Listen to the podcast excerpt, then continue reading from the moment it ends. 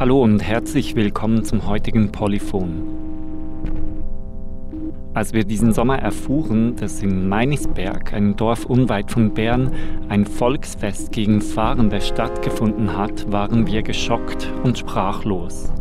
Mit der heutigen Sendung möchten wir die Worte wiederfinden. Liebe Frauen und Männer, liebe Meinisberger, liebe Gäste, sehr verehrte Damen und Herren. Wir danken euch herzlich für die Einladung und die große Ehre, dass wir zu euch dürfen reden. Das ist Sandra Schneider. Sie ist nicht bei der PNOS, sondern eine ganz normale SVP-Politikerin. Und dennoch enthält die Rede, die sie in Meinisberg gehalten hat, viel Menschenfeindlichkeit, Groll und Misstrauen. Falls du weißt, dass du mit antiziganistischen Argumenten nicht zurechtkommst, wäre es also ratsam, kurz wegzuhören. Wo wir gehört haben, dass der Kanton Bern hier im schönen Meinisberg einen dauerhaften Transitplatz für ausländische Fahrende möchte errichten, sind uns buchstäblich die Harzberg gestanden.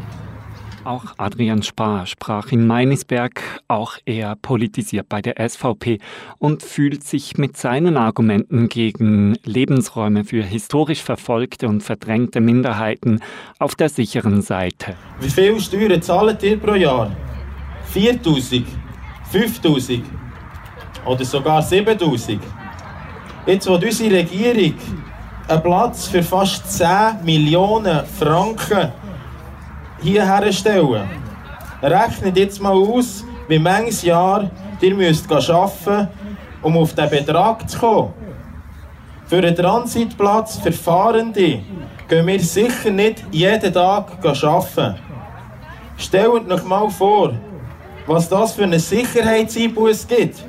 Wenn da um die 100 fremden Leute kommen, wo niemand weiß, woher sie kommen und was sie wollen und vor allem nie registriert sind. Vor allem gerade heute, in dieser Zeit von der offenen Grenzen. Wir vom Polyphon waren erstaunt über die Vorfälle in Meinisberg. Etwas anders sieht es aber bei den Personen aus, die in der heutigen Sendung zu Wort kommen. Auf unterschiedliche Weise setzen sie sich alle mit Antiziganismus, sprich mit der Ablehnung und Herabsetzung von Roma, Jenischen oder Sinti auseinander. Ich habe sie gefragt, ob sie das Meinisberger Volksfest gegen Fahrende auch erstaunt hat. Leider nicht, muss man sagen. Das ist Stefan Ledrich von der Roma Foundation. Für ihn ist es an sich unverständlich, warum sich immer alles um diese Transitplätze für Roma drehen soll. Transitplätze sind nicht, was die Roma brauchen. Die Fahrende Roma, die hierher kommen, sind Leute, die hier arbeiten und zwar seit den 70er Jahren, seitdem sie es überhaupt dürfen, weil vorher bis 1972 waren die fahrende Roma verboten. Und äh, sie brauchen Plätze, wo sie einfach, wenn sie arbeiten, bleiben müssen. Transitplätze sind gemacht in der falschen Vorstellung, dass Roma eigentlich hier nur auf der Durchreise sind, was eigentlich nicht der Fall ist. Es gibt Roma, die hierher kommen. Das sind 2.000 bis 3.000 Leute. Also das sind fahrende Arbeiter sozusagen, die mit ihrer Familie reisen. Und sie kommen hierher im Auftrag von Leuten, die hier ein Geschäft haben in der Schweiz und die sie beauftragen, hierher zu kommen. Das ist nicht, man kommt und man hausiert oder so etwas. Das ist eigentlich nicht die, was die Roma hier in der Schweiz machen. Auch Venans Nobel ist nicht erstaunt über das Fest in Meinisberg. Mein Name ist äh, Venans Nobel. Ich bin ein Jenischer. Ich bin, äh, wie man so sagt, Barfußhistoriker. Das heißt, äh, ich habe zwar nicht äh, Geschichte studiert an irgendeiner Uni, aber äh, beschäftige mich seit Jahrzehnten mit äh, der Geschichte meiner Minderheit. Die Schweiz hat eine äh, jahrhundertelange antiziganistische Tradition. Ich wage zu behaupten, eine stärkere antiziganistische Tradition als die umliegenden Länder, auch als Deutschland. Gesprochen haben wir auch mit Patrick Ettinger. Er ist ein Soziologe aus Zürich und hat untersucht, wie die Schweizer Medien über Roma berichten.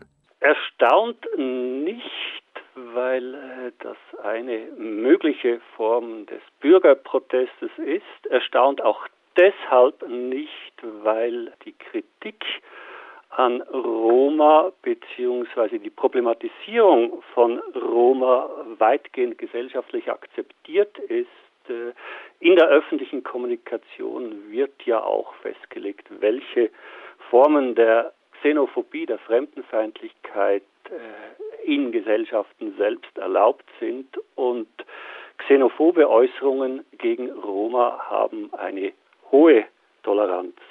Auch der Politikwissenschaftler Markus End aus Berlin ist in keinerlei Weise erstaunt. Er hat sich unter anderem mit psychologischen Mechanismen des Antiziganismus auseinandergesetzt. Ich bin von sowas eigentlich nicht besonders erstaunt.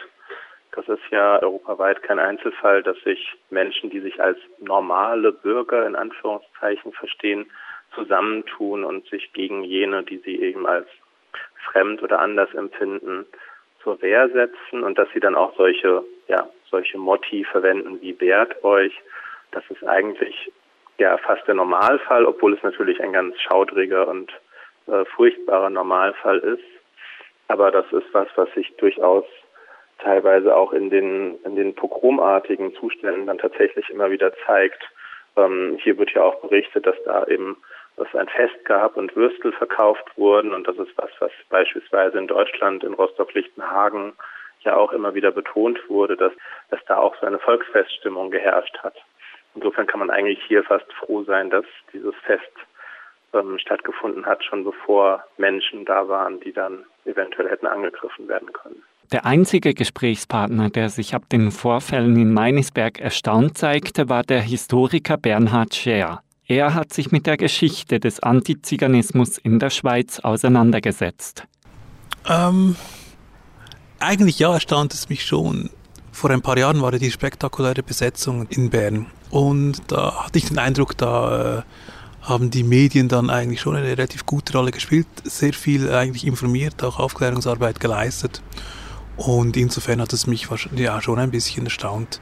Ich kann mir aber vorstellen, dass das halt in, in Gemeinden oder auch Agglomerationsräumen für Unmut sorgt, wo halt viele äh, Menschen leben, die auch den ganzen zunehmenden äh, ökonomischen Druck und so weiter in den letzten Jahren und Jahrzehnten mitgekriegt haben und dann haben wir halt so ein typisches Phänomen von halt ja gegen unten treten und vielleicht gegen oben buckeln. Wenn ihr euch jetzt gedacht habt, die haben es wieder mal hingekriegt, eine ganze Sendung mit Männerstimmen zu füllen, liegt ihr leider fast richtig, aber nur fast. Erstaunt nicht, aber beunruhigt hat es mich wirklich sehr, weil es, ähm, wenn man die Geschichte anschaut, ich weiß nicht, wann es vorgekommen ist, dass man wirklich in diesem Ausmaß ein Fest gegen eine Minderheit gemacht hat. Und dass es genau diese ist, wundert mich nicht. Das ist eine Minderheit, die sich nicht äußern kann, die nicht da präsent ist im Moment und die vor allem auch keine Lobby hat. Und es ist natürlich sehr einfach, auf so eine Minderheit dann ähm, sie zu attackieren in einem, in einem, mit einem Fest. Da gibt es keine großen Äußerungen, gibt es, gibt es auch keine Auseinandersetzungen. Das ist Angela Matli. Sie arbeitet bei der Gesellschaft für bedrohte Völker und leitet dort eine Kampagne gegen Antiziganismus. Dass sich der Antiziganismus in Meinisberg so offen gezeigt hat, sei nicht, weil es dort besonders viele Rechtsextreme oder Nazis gebe, sondern weil die Politik in ihrem Sinne schlecht gehandelt habe. Ich denke, die Leute in Meinisberg wurden von der Politik wahrscheinlich in ihrem Verständnis zu wenig abgeholt. Sie fühlten sich von dem Entscheid überrannt. Und äh, was ich auch sehe, Roma, die fahren, wurden in den ganzen Prozess nicht einbezogen. Man hat es auch verpasst, Akteure der Zivilgesellschaft einzubeziehen, die Erfahrung haben in, in der Sensibilisierungsarbeit. Aber wo ich auch ein großes Versagen sehe, ist, dass es keine Verurteilung gab von der Politik, von Herrn Neuhaus, vom Regierungsrat gegen dieses Fest. Weil hier hätte ich erwartet, dass man auch Stellung bezieht und, und diesen Rassismus gegen Roma auch explizit auch benennt. Für mich ist es wirklich so ein Beispiel unter, unterlassener Stellungnahmen gegen diesen Antiziganismus, der im Moment im Kanton Bär sehr virulent ist.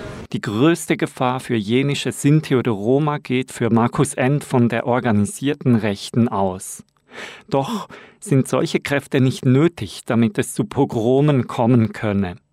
Ein solches Fest sei deshalb sehr ernst zu nehmen. Gerade im Antiziganismus sieht man aus der Geschichte und bis in die Gegenwart, dass es eben sehr häufig auch nicht organisierte Rechte sind, sondern dass eben gerade so eine Dorfgemeinschaft, die eben genau diese Empfindung hat, dass sie sich eigentlich nur wehrt, dass die durchaus bereit sind, Pogrome zu äh, begehen, Gewalttaten zu begehen. Das gab es erst vor kurzem wieder in Frankreich, das gab es in Italien in den letzten Jahren immer wieder.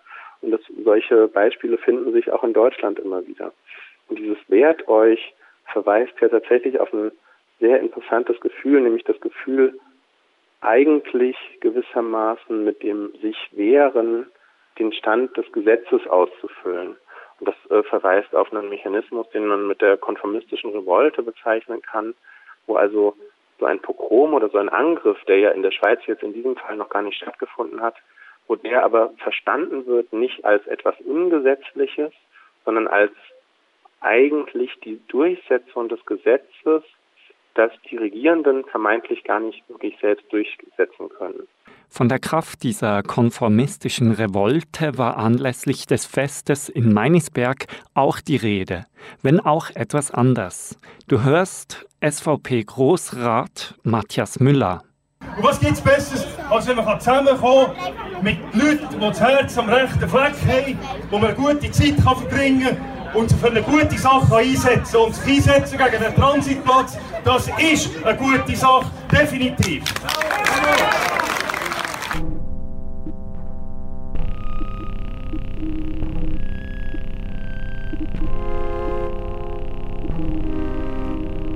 Im heutigen Polyphon geht es um Antiziganismus. Da du dieses Wort eventuell noch nie gehört hast, baten wir den Politikwissenschaftler Markus End, uns den Begriff genauer zu erklären. Antiziganismus das ist das Wort, das ich verwende für den spezifischen Rassismus gegenüber Roma und Romnia, Sinti und Sintisse, aber eben auch anderen Menschen, die als Zigeuner diskriminiert und stigmatisiert werden. Da geht es eigentlich nicht darum, ob Menschen wirklich fahren oder nicht, sondern es geht darum, was die Mehrheitsbevölkerung, die Dominanzgesellschaft für ein Bild im Kopf hat. Und da besteht eben dieses lange bestehende und tief tradierte Bild vom vermeintlich nomadischen Zigeuner in Anführungszeichen.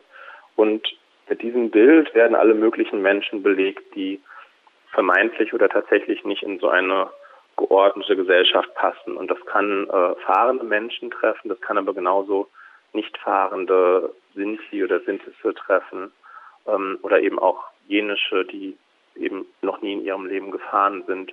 Wenn von sogenannten Zigeunerinnen oder Zigeuner oder von fahrenden Menschen allgemein die Rede ist, ist oft sehr schnell auch von Betteln, Stehlen, Anstandslosigkeit, Faulsein oder nicht arbeiten wollen die Rede. Die Bilder und die Fantasien stärken für Markus End die Normen und Werte der Dominanzgesellschaft, also derjenigen, die in der Gesellschaft mehrheitlich den Ton angeben können. Der Antiziganismus erfüllt da primär eigentlich eine sozialpsychologische Funktion.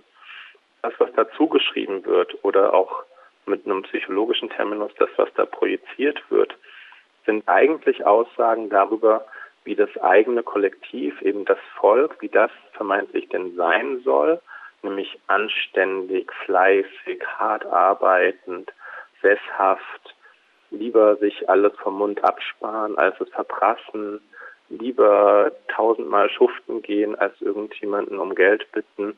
Das sind alles diese Normen, die eben in der Dominanzgesellschaft, insbesondere in einer äh, stark traditionell und stark nationalistisch geprägten Dominanzgesellschaft eben vorherrschend sind. Und die gegensätzlichen Eigenschaften, die also nicht da dazugehören, die werden gewissermaßen aus dem Volk ausgegrenzt. Und um das zu tun, werden sie eben projiziert auf Menschen, die vermeintlich nicht dazugehören. Und so kann sich gewissermaßen diese Wir-Gruppe umso stärker versichern, wir sind wirklich so, weil die, die nicht so sind, das sind die anderen. In der Dominanzgesellschaft bestehe also ein Pflichtgefühl, fleißig zu sein, hart zu arbeiten, alles für den Job zu geben. Dieses Gefühl sei da, obwohl alle oft auch Lust hätten, faul zu sein, blau zu machen oder den Job hinzuwerfen, die Zelte abzubrechen und abzuhauen. Markus End behauptet, dass viele Menschen solche Gefühle unterdrücken. Wenn sie dann andere entdecken, die vermeintlich nicht arbeiten und sich was gönnen, dann werden sie neidisch und sie werfen ihnen genau das vor, was sie sich auch selbst gönnen möchten. Von Projektionen oder von Übertragung einer Wir-Gruppe auf die Gruppe der anderen ist jedoch auch beim Antisemitismus oder beim Rassismus die Rede. Worin besteht denn der eigentliche Unterschied des Antiziganismus zu Rassismus oder Antisemitismus? Von vermeintlichen Zigeunern wird immer gesagt, sie seien gewissermaßen noch nicht genug zivilisiert. Sie hätten noch nicht genug Disziplin, sie seien noch nicht wirklich national und staatlich organisiert und so weiter und so fort. Von Juden in Anführungszeichen, von denen wird gesagt, sie seien überzivilisiert, seien zu sehr modern und ihnen werden gewissermaßen die, man sagt oft äh, vereinfacht, die negativen Aspekte der Moderne zugeschrieben. Das heißt, es geht da wieder um ein Gegenbild der vermeintlich konkreten Dorfgemeinschaft und Jüdinnen und Juden wird dann eben unterstellt, sie seien zu modern, sie würden sich nicht mehr an diese traditionellen Regeln halten, sondern seien kosmopolitisch, würden die Börsen kontrollieren und so weiter und so fort. Und ein weiterer Gegensatz dazu ist die Vorstellung, die sich sehr häufig im kolonialen Rassismus findet, wo die Vorstellung eben wirklich besteht, dass Menschen direkt gleich sind mit der Natur.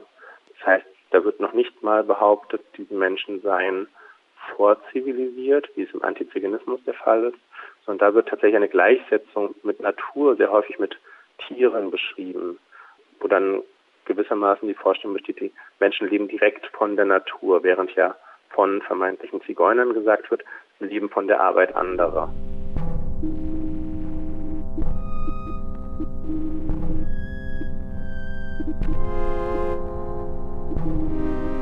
Diese Leistungs- und Pflichtgefühle und auch der Neid und der Groll oder der Hass auf die vermeintlich freieren Zigeuner und Zigeunerinnen gab es noch nicht immer. Wir Menschen mussten sie lernen, diese Gefühle. Im nächsten Teil des Polyphon geht es nun um die Geschichte des Antiziganismus. Venans Nobel geht weit in die Geschichte zurück, wenn es darum geht, die Geburtsstunde des Antiziganismus in der Schweiz zu verorten. Wenn man das längerfristig historisch anguckt, hat die Schweiz als erste begonnen, äh, Zigeuner auszuweisen, bis hin zur Todesstrafe äh, in den alten Tagsatzungsbeschlüssen. Und auch äh, war die Schweiz das einzige Land, das nach der Konstitution der, der modernen Republik 1848 eine Vorreiterrolle gespielt hat in antiziganistischen Gesetzen die darin gipfelten, äh, dass 1902 äh, ein Transportverbot äh, für Zigeuner erlassen wurde, was bedeutet, dass Zigeuner nicht mehr mit Schiffen und Zügen fahren dürfen. Und 1906 ein Einreiseverbot, das erst 1972 aufgehoben wurde. Und zur dramatischen Folge hatte, dass in dieser Zeit die Schweiz fast keine äh, Sinti und Roma äh, beherbergte, auch nicht im Zweiten Weltkrieg, sondern auch da massenweise Leute wieder über die Grenze zurückgeschickt hat. Prozentual äh, gesehen mehr äh, als jüdische Leute oder andere politische Flüchtlinge oder irgendwas. Das war nun ein Schnellzug durch die antiziganistische Geschichte der Schweiz. Falls es für dich auch etwas schnell ging, gehen wir nochmals die einzelnen Stationen dieser traurigen Geschichte durch. Starten wir also mit den antiziganistischen Beschlüssen, die an den Tagsatzungen der alten Eidgenossenschaft getroffen wurden. Dazu Bernhard Scher. 1471 kamen diese ersten Gesetze, unter anderem auch in der Schweiz, wo dann Zigeuner erwähnt werden, aber vor allem als einerseits als Pilger die Buße äh, tun müssen, Pilger aus, aus Ägypten und dann später aber zunehmend eben als Heiden, als, äh, als Nichtchristen und in diesem Sinne dann auch Teil einer christlichen natürlich motivierten äh, Verfolgung werden. Die Tagsatzungen trafen zwar regelmäßig antiziganistische Beschlüsse, doch sie konnten den Antiziganismus lange nicht systematisch durchsetzen. Also die Tagsatzung war natürlich ein sehr, sehr schwaches äh, politisches äh, Gremium, weil äh, natürlich die, keiner dieser alten Orte allzu viel äh, Macht und Kompetenzen abgeben äh, wollte. Und auch die damaligen Staaten oder diese alten Orte der Eidgenossenschaft, das waren natürlich nicht Staaten jetzt im modernen Sinne. Das waren relativ kleine Gebilde mit wenigen äh, Ressourcen. Das heißt, was diese Quellen äh, vor allem äh, dokumentieren ist sicherlich ein, die Absicht und der Wille und eine eben abschätzende diese feindselige Stimmung gegenüber den sogenannten äh, Zigeunern. Man kann aber von diesen Quellen, diesen normativen Quellen natürlich nicht ohne weiteres dann auf eine Praxis schließen, weil zu diesem Zeitpunkt diesen Staaten oftmals einfach auch die Instrumente und die Ressourcen fehlte, um, äh, sagen wir, eine systematische Verfolgung auf dem ganzen Territorium überhaupt durchzuführen. Markus End verortet den historisch wichtigen Moment für die Verbreitung und die Durchsetzung sowie die Stärkung des Antiziganismus im 19. Jahrhundert. Das beginnt zu einer Zeit, als es eben notwendig wird, territorialstaatliche Obrigkeit durchzusetzen. Das heißt tatsächlich, dass gesetzlichen Machthaber tatsächlich versuchen, von allen ähm, Untertanen Steuern einzuziehen, teilweise Wehrpflicht durchzusetzen und sowas alles. Das beginnt mit einem Aufkommen von frühem Nationalismus oder zumindest von Ideen einer Nation. Das beginnt auch sehr stark mit der stärkeren Durchsetzung einer ja, naturwissenschaftlich geprägten Weltsicht, eben in Abgrenzung von einer zuvor stark religiös oder mythologisch geprägten Weltsicht. Und das heißt, mit diesem Aufkommen dieser Werte, mit diesem Aufkommen entsteht eben diese Notwendigkeit, diese Gegenbilder auszugrenzen. In der Schweiz war das die Zeit, in dem der Bundesstaat gegründet wurde. Hierzu nochmals Bernhard Scher. 1848 Gründung des Bundesstaates, dort gab es schon eine Art, äh, eine äh, Verschnaufpause eigentlich, auch in Bezug auf Verfolgung von sogenannten äh, Zigeunern, weil dort hat dann auch all diese modernen sogenannten Errungenschaften äh, eingeführt wurden, das heißt Personenfreizügigkeit namentlich, die dann auch für alle galt, auch für die sogenannten Zigeuner, selbst gegen Widerstand und Kritik aus den Kantonen. Es dauerte dann, glaube ich, bis in die 1880er Jahre hinein. Also wir sehen dann schon, dass einzelne Kantone dann immer wieder vorstellig werden beim Bund und eine Einreisesperre eigentlich verlangen gegenüber sogenannten ausländischen Zigeunern. Und das, glaube ich, 1880 wird dann so eine Einreisesperre äh, gegen die äh, verhängt. Das, äh, das weiß man. Und diese Einreisesperre, die bleibt dann mehr oder weniger bis in die 1970er Jahre bestehen. Vor den 70ern sind allerdings noch einige wichtige Stationen des Antiziganismus zu erwähnen. So erklärt Stefan Ledrich, dass die Schweiz ein Ort war, wo wichtige Impulse für die Eugenik entwickelt wurden. Eugenik war die rassistische universitäre Disziplin, die untersuchte, wie Rassenreinheit über Geburten und Gesundheitspolitik erreicht werden konnte. Den Nazis diente die Eugenik zur Rechtfertigung von Massenmorden an als lebensunwert definierten Menschen, also auch Sintis, Roma und Jenische. Ein wichtiger Eugeniker war Auguste Forel.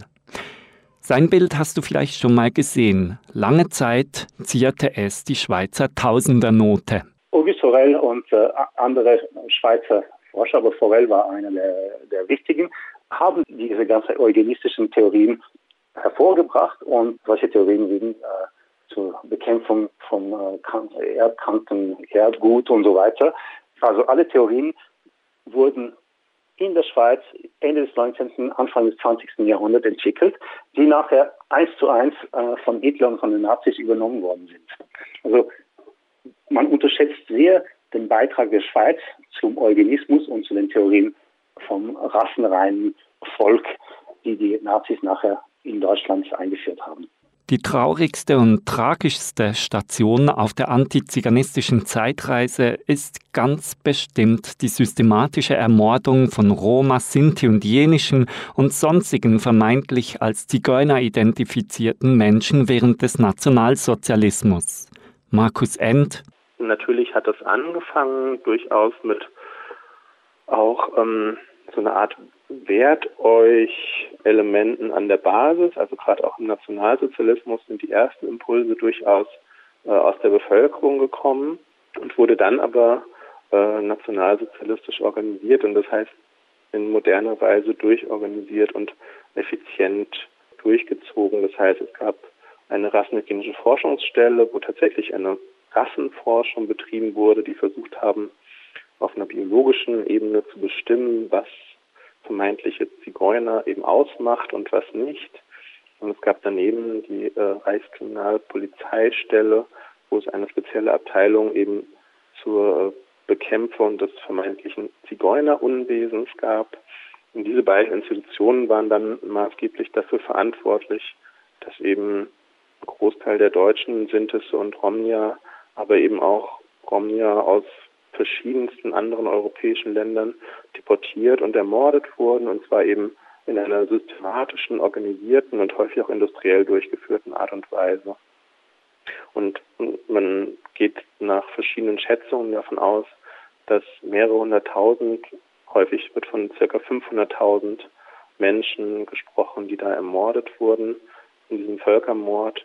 Und das ist eben ganz wichtig, das war ein Völkermord, der eben tatsächlich auf diesen rassistischen Kriterien aufgebaut hat. Das heißt, da ging es nicht darum, ob Menschen tatsächlich in irgendeiner Form eine bestimmte Lebensweise hatten oder nicht, sondern Menschen waren, egal ob sie sesshaft waren oder nicht, egal ob sie Kleinkind waren oder Greis, Sie waren alle eben dieser Tötungsmaschinerie ausgesetzt.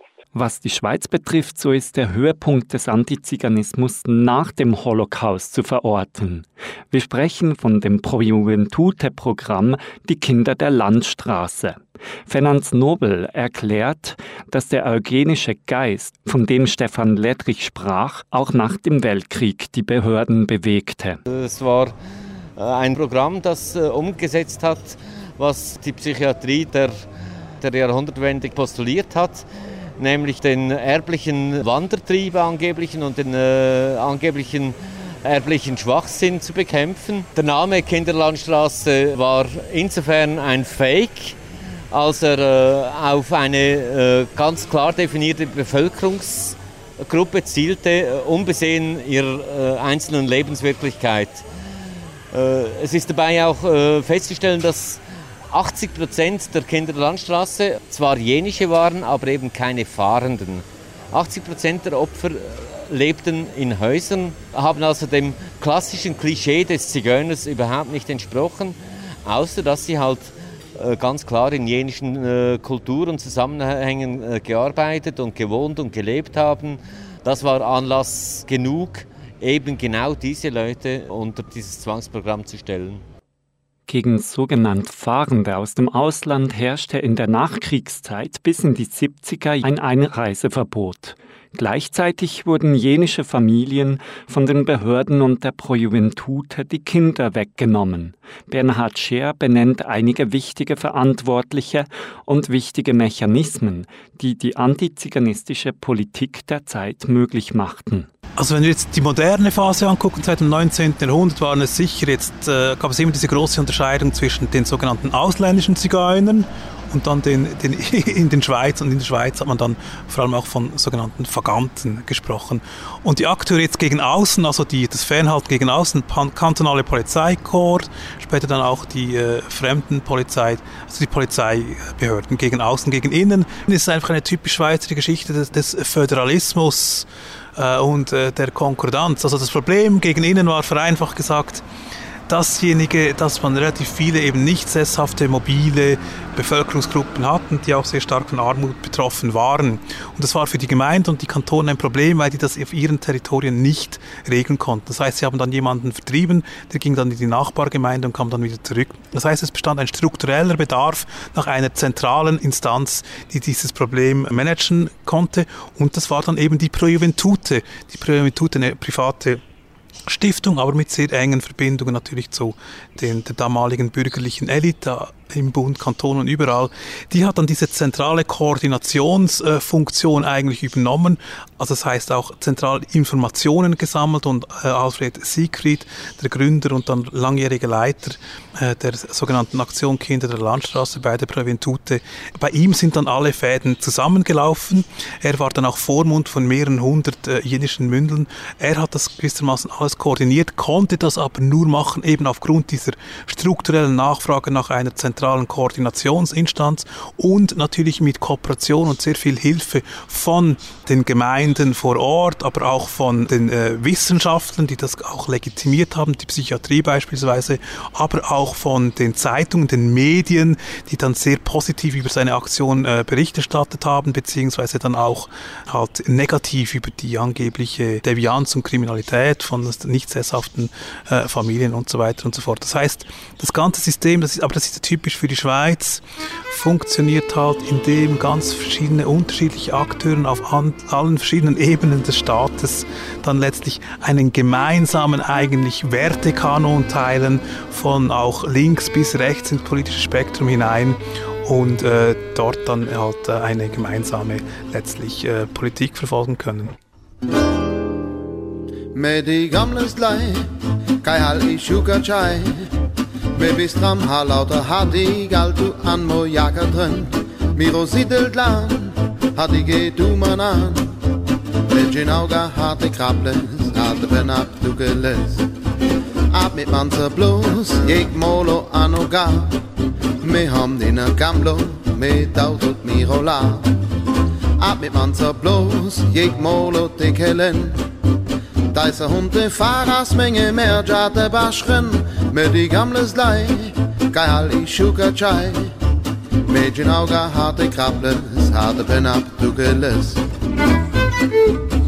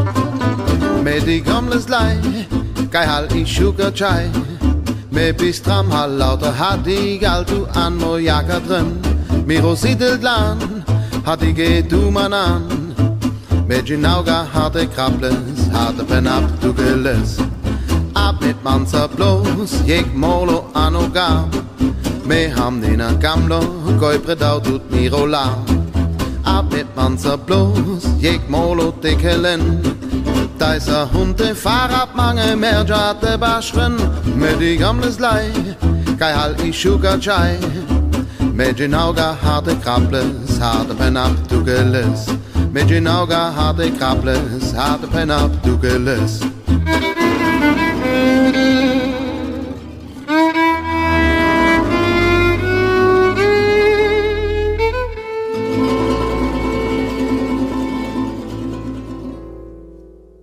Und heute? Wie sieht es denn heute aus? In diesem dritten Teil des Polyphons schlagen wir den Bogen zurück in die Gegenwart des Antiziganismus. Es fällt auf, dass das Thema Spaltung immer noch aktuell ist. So hat das bernische Kantonsparlament beispielsweise dem Druck nachgegeben und einige Wochen nach den Protesten der Dorfbevölkerung entschieden, dass in Meinisberg vorerst kein Transitplatz für fahrende Roma aus dem Ausland gebaut werden soll. Gleichzeitig bewilligte der Rat jedoch den Bau von Plätzen für fahrende Jenische und Sinti aus der Schweiz. Die Spaltung zwischen den jenischen und der Sinti-Minderheit auf der einen und der Roma-Minderheit auf der anderen hat auch der Bundesrat übernommen. Vor einigen Wochen anerkannte er Jenische und Sinti offiziell als Schweizer Minderheitengruppe, die Roma-Bevölkerung anerkannte er allerdings nicht. Angela Matli von der Gesellschaft für bedrohte Völker wertet die Anerkennung der Jenischen und Sinti trotzdem als einen wichtigen großen Erfolg. Also ich bin begeistert. Also für, für mich, die jetzt die ganze Debatte schon ein paar Jahre auch verfolgt, sind das wirklich Meilensteine, die jetzt gesetzt werden, die auch in eine richtige Richtung gehen. Es geht um Akzeptanz, es geht um Anerkennung und es geht vor allem darum, dass Jenische und Sinti wirklich hier in der Schweiz als das angekommen sind, was sie sind, nämlich Mitbürgerinnen und Mitbürger der Schweiz. Auch der jenische Barfußhistoriker Fernands Nobel ist erfreut über die offizielle Anerkennung der jenischen und Sinti. Er erinnert an die Probleme mit dem Begriff Fahrende, der bis anhin offiziell verwendet wurde. Das Problem ist, dass staatliche Stellen den Begriff Fahrende als äh, Dachbegriff verwenden für ganz verschiedene äh, Gruppen und nach Belieben dann sagen, äh, ja, wenn es zum Beispiel um Budgetfragen geht, äh, das betrifft ja nur 3500 wirklich Fahrende. Oder wenn Sie sich gegenüber äh, den äh, europäischen Kontrollmechanismen des äh, Minderheitenschutzabkommens äußern, dann betonen Sie, dass mit de, dem Begriff Fahrende se selbstverständlich alle jenischen Sinti, Roma, ob fahrend oder nicht fahrend gemeint werden etc und blasen den Ballon auf, greifen zu großen Zahlen, ohne deshalb aber wirklich ihre Politik zu, zu ändern und wirklich etwas für die Bedürfnisse der, der Leute zu machen. Wichtig bei der Forderung äh, nach der äh, Verwendung des Ethinoms ist ja genau das, das Recht auf den eigenen Namen eigentlich ein Menschenrecht ist, das schon beim Individuum beginnt. Man hat zum Beispiel auch bei den Kindern der Landstraße sehr vielen Kindern die äh, Familiennamen gewechselt, damit sie ihre Herkunftsfamilie nicht mehr finden können. Warum die Roma nicht als Schweizer Minderheit anerkannt wurden, ist für Stefan Ledrich von der Roma Foundation höchst unverständlich. Wir finden es ehrlich gesagt diesen Ausschluss von Roma total daneben. Generell, es macht überhaupt keinen Sinn. Erstens hat die Schweiz überhaupt am Anfang nur Fahrende anerkannt. Danach hat sie das stillschweigend in Rapporte zur EU zu fahrenden jenischen Sinti und Roma ersetzt. Und jetzt will sie das nur noch für jenische und Sinti machen, ohne Roma und ohne Fahrende. Äh, es macht keinen Sinn. Es gibt 80.000 Roma in der Schweiz, die seit lange zum Teil da sind, also viel mehr als es jenische gibt. Und sie einfach auf der Seite zu lassen, ist eigentlich nicht akzeptabel. Ich glaube, die, die Vorstellung hier in der Schweiz ist eindeutig, dass äh, wenn man von Roma spricht, spricht man ausschließlich von Ausländern und Fahrenden. Und diese Sache stimmt überhaupt nicht. Die meisten Roma, die hier in der Schweiz sind, sind auch Schweizer und sind auch nicht fahrend. Also es gibt fahrende Roma, ja, und deswegen wir kämpfen auch für sie, aber die Roma-Mehrheit hat nichts mit den Vorstellungen von den Leuten zu tun. Auch Angela Matli kritisiert die Ablehnung und spricht von einem neuen Antiziganismus gegen Roma. Man hat jetzt quasi die, die Guten, das sind die Sinti und Hyänischen und quasi dann die Roma, die dann wie gleich Ausländer, gleich nicht Teil der Schweiz dann ähm, benannt werden. Und das ist wirklich eine Tendenz, die seit zwei, drei Jahren wirklich so in diesem Ausmaß auch aufkommt. Und es ist eigentlich so der, für mich so der neue Antiziganismus, der jetzt explizit gegen Roma gerichtet ist in der Schweiz. Bernhard Scher führt die Schwierigkeiten der Roma einerseits auf die aktuelle Schwäche ihrer Organisationen zurück. Andererseits sei aber auch die Stimmungsmache gegen Roma ein entscheidender Faktor, der den Bundesrat vermutlich zum Entscheid gegen die Romas getrieben hat. Mindestens seit den letzten 10 bis 15 Jahren hat sich der, die Stigmatisierung oder auch der Rassismus gegenüber Roma schon verstärkt. Äh, ich erinnere an die pogromartigen Wegweisungen von Roma in Paris, damals noch unter äh, Sarkozy. Wir hatten auch pogromartige Vorfälle in Italien. Der Rassismus, also sehr offener, auch gewalttätiger Rassismus in, den Ost, in vielen osteuropäischen Ländern hat zugenommen, Ungarn, Rumänien und so weiter. Und auch in der Schweiz, äh, die Medienberichterstattung äh, wurde auch dann wissenschaftlich nachgewiesen, war auch vorwiegend äh, negativ. Und das macht es nun für eben sehr viele, und das sind ja die Mehrheit der Roma, die in der Schweiz leben, die äh, ganz normale äh, bürgerliche Existenzen haben, sage ich mal macht es für sie natürlich ungleich schwieriger, dann auch öffentlich äh, gewissermaßen ein Coming-out zu machen, sich öffentlich als Roma zu erkennen zu geben. Wenn gefragt wird, wer den Anliegen und Interessen der Roma, Jenischen und Sinti im Weg stehe, so ist früher oder später immer mal von den Medien die Rede.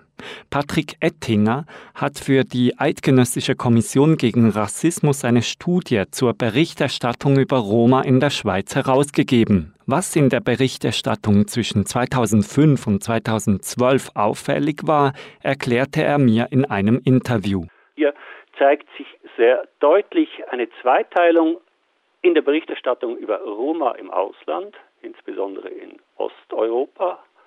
Die werden nämlich vor allem als diskriminiert wahrgenommen und hier liegt der Fokus der Berichterstattung, die Aufmerksamkeit der Berichterstattung auf der Frage, wie lässt sich diese Diskriminierung bekämpfen, wie können Roma besser in den jeweiligen Gesellschaften integriert werden. Wenn dann aber der Fokus auf die Roma in der Schweiz gerichtet wird, dann geht es im Wesentlichen um Probleme, es geht um Kriminalität, es geht um Prostitution, es geht um Bettelei und es geht um die Probleme, die sich aus der fahrenden Lebensweise eines Teils der Roma ergeben. Gute Berichterstattung achtet ja auch darauf, dass Roma, Jenische und Sinti nicht pauschalisierend beschrieben werden. Was ist genau damit gemeint und wie oft kommt es zu Pauschalisierungen? Wir haben untersucht, wie wird denn über Roma gesprochen? Wird über Roma ganz konkret gesprochen? Also wird zum Beispiel über eine spezifische Person gesprochen? Wird über eine Familie, eine Sippe gesprochen? Wird äh, differenziert nach den ganz verschiedenen Gruppen, auch die wir haben? Roma in der Schweiz sind ja überwiegend sesshaft, gar nicht fahrend. Kommen also solche Differenzierungen äh, in den Blick der Berichterstattung oder haben wir eine Berichterstattung, die von den Roman, Roma spricht, die also so tut, wie wenn es keine Unterschiede zwischen den Roma gäbe? Und hier finden wir doch äh, eine recht große Anzahl von Beiträgen, die genau das betreibt. Und damit werden natürlich mit den Roma, also mit allen, die sich äh, als Roma äh, sehen, ganz bestimmte Eigenschaften verbunden. Die Roma werden dann kriminell, die Roma werden problematisch, die Roma werden nicht integrierbar. Und diese Form der Pauschalisierung, die einer spezifischen Gruppe, einer spezifischen Minderheit Eigenschaften zuschreibt und so tut, wie wenn diese Eigenschaften gewissermaßen zum Kern dieser Gruppe gehörten, also ihre Kultur, ihre Identität ausmachen würden, das ist eine Form von Pauschalisierung, die dann zu Rassismus wird. Wie steht es denn um die Stimme der Roma oder der Sinti und Jenischen selbst? Kommen sie zu Wort in den Medien? Wenn sie zu Wort kommen, dann meistens defensiv. Das heißt, sie müssen sich rechtfertigen, auch wiederum rechtfertigen für etwas, was gar nicht die Gruppe der Jenischen betrifft. Das heißt, Schweizer Jenische müssen sich rechtfertigen für äh, Roma aus äh, Frankreich oder Roma aus Osteuropa. Und das führt zu einer sehr, äh, zu einer Berichterstattung, in der die Stimme der Betroffenen meist eigentlich untergeht und wenn sie zu Wort kommen, sind sie in einer sehr defensiven Position. Seit der Veröffentlichung Ihrer Studie sind ja nun einige Jahre vergangen. Hat sich die Berichterstattung verbessert? In den großen Zügen bestätigt die aktuelle Berichterstattung das, was wir in dieser Langzeitstudie 2005 bis 2012 festgestellt haben.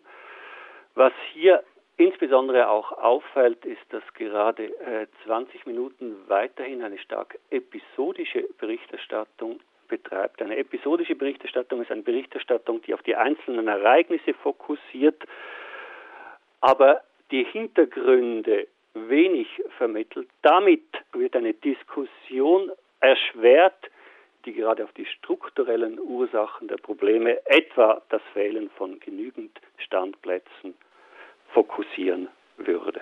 In dieser Art von Berichterstattung können auch Akteure sich prominent zu Wort melden, die den vermeintlichen Tabubruch äh, betreiben, etwa zum Beispiel der Bieler Politiker Nathan Güntensberger, der mit einer sehr pointierten Aussage, sie lügen, stehlen und beleidigen, auch wiederum einer sehr pauschalisierenden Aussage hier viel Resonanz erzielt. Wie erklären Sie es sich, dass diese Probleme weiter bestehen. Schließlich ist ja auch nicht erst seit Ihrer Untersuchung bekannt, dass Einseitigkeit, Pauschalisierung oder Entmündigung gegenüber jenischen Roma oder Sinti herabsetzend wirken können. Weshalb sind da die, die Medien gewissermaßen renitent? Ein Teil erklärt sich sicher aus den Medienlogiken. Die Zuspitzung, die Bewirtschaftung von Konflikten, die erzielt Aufmerksamkeit, die erzielt Klickraten, die erzielt Auflage. Und das motiviert natürlich dann auch entsprechend die Berichterstattung zu gestalten. Also zum Beispiel diese Aussage, sie lügen, stehlen und beleidigen als Titel zu wählen. Dann ist ein zweites Momentum, das wir beobachtet haben, ein geringes Wissen um Hintergründe auf Seiten der Journalistinnen und Journalisten. Ein drittes, was damit zusammenhängt, sind die Produktionsbedingungen in äh, Medien unter Konkurrenzdruck, unter Spardruck auch in den Redaktionen und die Recherchezeit, die zur Verfügung steht, wird auch kürzer. Und all das begünstigt eine Berichterstattung, die auf den schnellen Effekt, auf die Zustimmung der Leserinnen und Leser ausgerichtet ist. Das sagt Patrick Ettinger. Auch Stefan Ledrich pflichtet ihm bei, dass die Medien die Vorurteile gegen Roma nähren und reproduzieren, führe für die Romas selbst in eine Art Teufelskreis. Die Stereotypen sind so tief verankert, man kann noch so viele Leute vorstellen, integrierte Roma vorstellen, präsentieren, mit denen diskutieren, mit äh, Seminare machen. Die meisten Leute sagen, das sind die Ausnahme, anstatt sich zu überlegen, dass es die, die man sieht, die Ausnahme sind. Es ist immer noch sehr schwer, diese alten, alten, uralten in der Schweiz, also seit dem 15. Jahrhundert, Stereotypen wegzuschaffen. Das Problem mit den Medien sei eins, doch für Fernands Nobel ist es nur die Spitze des Eisbergs. Es gehe auch darum hinzuschauen, was sich unter dieser Spitze versteckt.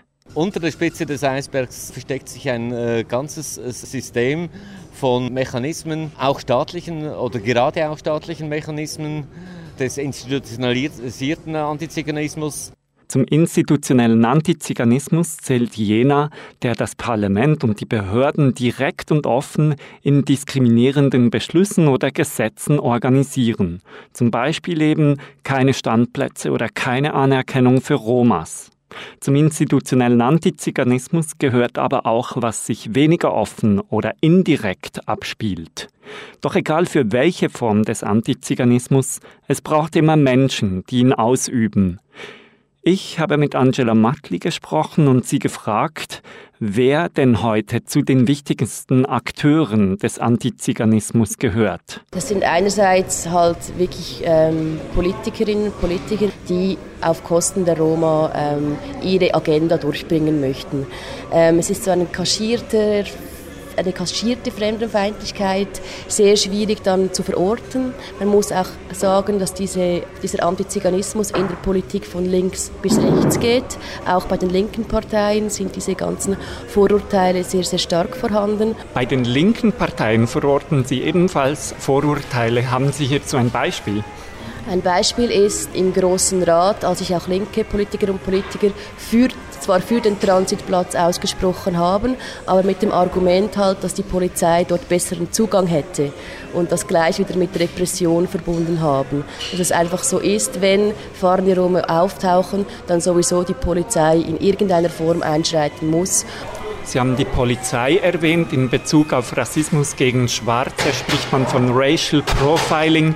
Gibt es einen ähnlichen Mechanismus in Bezug auf das äh, antiziganistische Verhältnis? Man muss hier unterscheiden zwischen sogenannten sichtbaren und unsichtbaren jenischen Sinti oder Roma. Die sichtbaren, die werden oft einfach willkürlich kontrolliert auf der Straße, in, in den Plätzen. Das ist für mich ganz klar, das ist Ethnical Profiling. In der Vergangenheit hat sich ja gezeigt, dass gerade die Behörden einen wesentlichen Teil zum Antiziganismus in der Schweiz beigetragen haben. Stichwort Kinder der Landstraße. Wie sieht es heute aus? Welche Rolle spielen die Behörden im Antiziganismus? Sie reproduzieren Stereotypen aufgrund dessen, dass einfach Fachwissen in den Behörden nicht vorhanden ist. Für mich die Erklärung ist, es ist einerseits halt wirklich auch Ignoranz oder Desinteresse, sich wirklich mit diesem Thema zu beschäftigen. Es ist auch nicht ein Thema, wo man unbedingt ähm, Karriere macht, weil es ist, äh, wird nicht als angesehen als etwas ähm, Wichtiges. Und ähm, ich denke, eben dieses fehlende Wissen, diese fehlende Sensibilität äh, macht auch wirklich den Roma, Sinti, Jenischen das Leben schwer. Es scheint also so, als hätte der Antiziganismus wie eine doppelte Kraft. Einerseits ist er in der Lage, Teile der Bevölkerung wie jene in Meinisberg auf die Straße zu treiben und sich aktiv gegen Roma, Sinti und Jenische zu wehren oder sie anzugreifen. Andererseits ist er auch tief im öffentlichen Alltag der Medien, der Parlamente oder der Behörden verankert, so dass er gar nicht mehr als problematisch dasteht.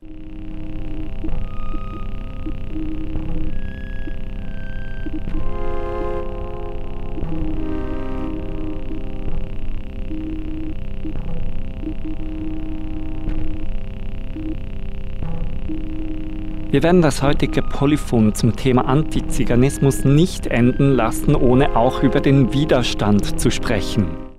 Dieser ist schwierig geworden, sagt Bernhard Scher. Im Problem des Antiziganismus spiegelt sich natürlich das breitere Problem des Rassismus überhaupt. Man spricht in diesem Zusammenhang auch häufig von Rassismus ohne Rasse. Was heißt das? Das heißt, dass natürlich ganz grundsätzlich in Europa und auch in der Schweiz nach dem Zweiten Weltkrieg Rassismus nicht mehr akzeptabel ist, oder? Es gibt keinen Nationalstaat mehr, der sich eine rassistische Politik auf die Fahne schneidet. Nein, alle Nationalstaaten versuchen eben Rassismus zu bekämpfen, nicht wahr? aber trotzdem sehen wir eben eine Kontinuität, ein Weiterleben von strukturellen, kulturellen Diskriminierungen und äh, teilweise auch Praktiken, die in einer rassistischen Tradition stehen. Nun, im äh, Bereich des Antiziganismus sehen wir das so, dass wir nun eben diesen emanzipatorischen Wandel durchaus sehen. Beispielsweise alle Medien, also niemand spricht mehr von Zigeunern. Das ist angekommen, das äh, ist ein Wort, das ist, äh, hat eine rassistische Herkunft, ist stigmatisierend, wird nicht mehr verwendet. Das heißt, alle Medien sprechen nun eben von Roma, sind ja auch von jenischen. Wenn wir aber die Berichterstattung genauer angucken, dann zeigt sich dann eben schon sehr genau, dass obwohl sich das Wort gewandelt hat, man spricht nicht mehr von Zigeunern, sondern von Roma, die Stereotype, die Vorurteile teilweise eben noch sehr, sehr ähnlich sind, als in einer rassistischen eigentlich Tradition stehen. Das heißt, man spricht nicht mehr vom Zigeuner als das ultimativ andere vom aufgeklärten, modernen äh, europäischen äh, Subjekt, sondern von Roma. Diese Schwierigkeit bestehe schon und dennoch gäbe es viele Möglichkeiten, ist Markus End überzeugt. Gleichzeitig darf man aber eben die politisch Verantwortlichen da eben auch nicht von der Verantwortung freisprechen, die sie hätten, sowas eben auch klar als Rassismus zu benennen und sowas klar zu verurteilen. Es ist eben andersrum wichtig, sich klar zu machen, dass Antiziganismus was ist, was eben nicht nur in der radikalen Rechten zu finden ist, sondern dass das ja bis in die Linke weit verbreitet ist in Europa und dass es da bisher eigentlich keinerlei Gruppen gibt, die sich da wirklich als ja, verlässliche Gegner und Gegnerinnen dieses Rassismus erwiesen hätten. Auch Angela Matli bedauert es, dass die Organisationen der Roma Sinti oder der Jenischen nicht mehr Unterstützung genießen. Dabei bestehe noch viel Luft nach oben. Um den Widerstand gegen den Antiziganismus zu stärken, braucht es für sie Folgendes. Erstens einmal müssten die Selbstorganisationen der Roma sicher viel mehr auch unterstützt werden. Es müsste auch von Politikerinnen und Politikern wirklich klare Äußerungen passieren, so wie man das gegen Antisemitismus beispielsweise macht. Ähm, es müsste auch viel mehr Wissen über die ganze Geschichte, Kultur, den Beitrag auch der Roma an die europäische Geschichte. Das müsste viel mehr honoriert werden und vor allem auch ein sehr klares Diskriminierungsverbot, das das sich gegen solche Sachen, solche Äußerungen gegen Roma auch explizit dann bewendet. Stefan Ledrich ist schon länger engagiert im Kampf gegen Antiziganismus. Wo sieht er als selbst betroffener Roma die Schwerpunkte dieses Widerstandes? Wir sind stark engagiert für die Anerkennung der Roma als Minderheit. Das ist einer eine der Punkte, auf jeden Fall hier in der Schweiz. Wir, sind, wir kämpfen stark für eine faire Repräsentation der Roma in der Presse. Wir analysieren die Presse regelmäßig und wir arbeiten eigentlich generell, um Stereotypen abzubauen. Das ist eine langfristige Arbeit leider. Diese Sensibilisierungsarbeit sei nicht nur langwierig, sondern auch extrem komplex und schwierig anzugehen. Trotzdem sieht Stefan Ledrich nach vorn und bilanziert die Widerstandsstrategien der Roma folgendermaßen. Die, die sich am meisten gewährt hat, ist eigentlich diese Presseanalyse, die wir gemacht haben letzte, äh, in 2015. Das hat einen sehr großen Impact in der schriftlichen Presse zumindest gehabt und war auch sehr, sehr positiv in der Hinsicht, dass die Presse äh, jetzt mindestens die deutsch-schweizer Presse zweimal nachdenkt, bevor sie etwas äh, über Roma so einfach schreibt. Es gibt immer noch Ausnahmen. Äh, Weltwoche ist definitiv eine. Dann, was hat sich weniger gewährt? Das ist schwer zu sagen, weil es gibt sehr viele kleinere Schritte, die einen zum Ziel bringen. Proteste und so weiter haben wir gesehen, ist, weniger effizient meistens als eine Hintergrundarbeit und eine Zusammenarbeit mit äh, Behörden, mit Journalisten. So, aber es ist, es dauert länger und die Leute zum Teil verlieren die Geduld, was man auch äh, gut verstehen kann als Minderheit. Auch Fernanz Nobel ist als Jenischer seit Jahren im Widerstand gegen den Antiziganismus unterwegs. So setze er sich in den letzten Jahren für die Anerkennung der Jenischen als Minderheit ein. Mit Erfolg, wie sich nun diesen Sommer gezeigt hat. Was sind für Fernanz Nobel Widerstandsstrategien, die sich bewährt haben, respektive die sich nicht bewährt haben? Wenn ich mich wirklich auf mein Leben zurückbesinne, bis in die 70er Jahre, als ich ein Jungspund war und äh, an Demonstrationen und so teilnahm. Äh, wenn ich da zurückblicke, denke ich ja, Demonstrationen äh, waren damals das Mittel. Heute bin ich mehr auch in parlamentarischen oder paraparlamentarischen Gremien. Ich bin in der Eidgenössischen Kommission gegen Rassismus auch aktiv. Und es gab damals schon die Älteren, die die Forderungen der Jungen auch unterstützt haben in ihren institutionellen Rahmen und Möglichkeiten.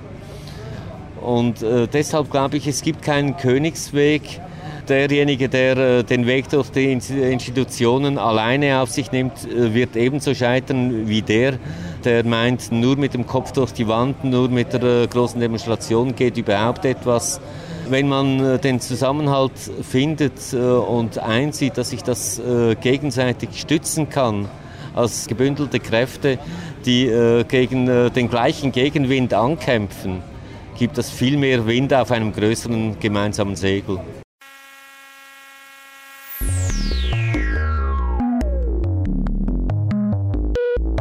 Polyphon will die Welt vom Kopf auf die Füße stellen berichtet über Perspektiven, Positionen und Debatten auf Rabe 95,6.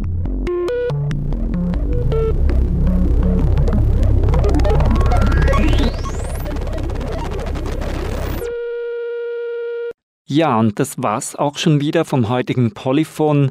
Nachhören kannst du die aktuelle Sendung im Internet unter www.polyphon-rabe.ch. Dort findest du auch alle anderen Polyphon-Sendungen. Wir danken Fenaz Nobel, Stefan Ledrich, Patrick Ettinger, Markus End, Bernhard Scheer und Angela Matli für die anregenden Diskussionen, die diese Sendung erst möglich gemacht haben.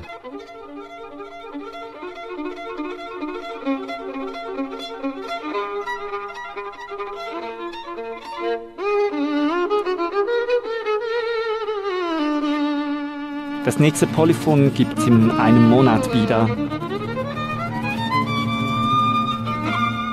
Bis nein und bleibt dran.